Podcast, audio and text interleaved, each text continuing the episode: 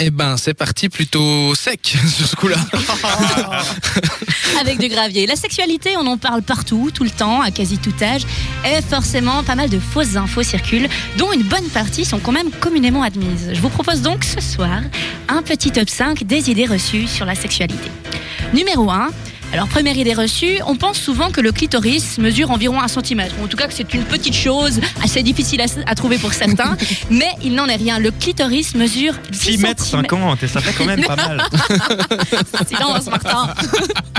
C'est pas pour vous, euh, vous desservir, parce que si c'était 6,50, euh, Il y aurait vraiment plus d'excuses. Oui, oui, voilà. Mais ça sent les mauvaises expériences là. hein. Non, alors ça n'excuse pas tout parce que bon, il mesure 10 cm de long, mais en effet, la partie émergée du clitoris est quand même beaucoup plus petite. En fait, c'est le gland, le gland du clitoris qui est qui est émergé. Je parle de gland en effet parce qu'il a beaucoup de similitudes avec euh, avec le pénis, le phallus, le sexe masculin.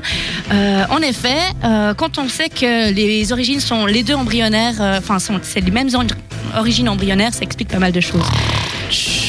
Oh Donc euh, voilà, il y a pas mal de points communs euh, entre les deux. Ce qui m'amène à la deuxième idée reçue. On a souvent tendance à croire que les humains sont soit hommes, soit femmes, mais il n'en est rien.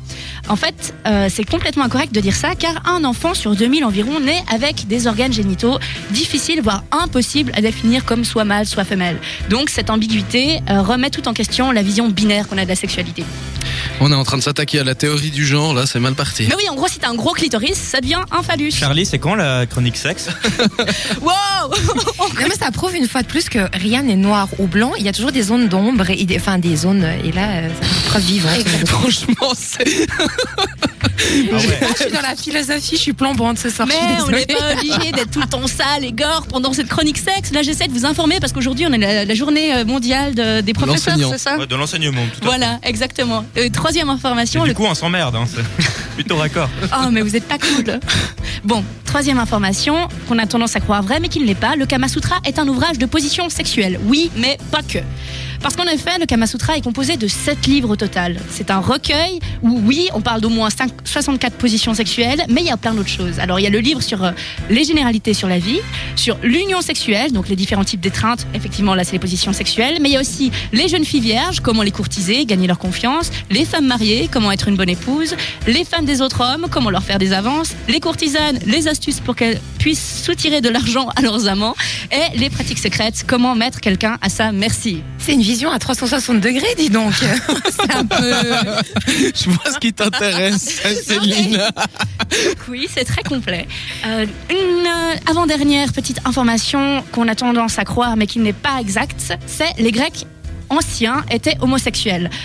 Pas vraiment. En fait, euh, on a tendance à, à croire qu'ils étaient tous homosexuels et puis qu'il y avait, euh, il y avait tout ça, Attention, mais c'est tu- pas, Attention hein, parce que tu vas sur un terrain connu. hein. c'est pas exactement ça, dans le sens que Je dirais plus qu'il n'y en aurait plus, hein, à ce moment-là.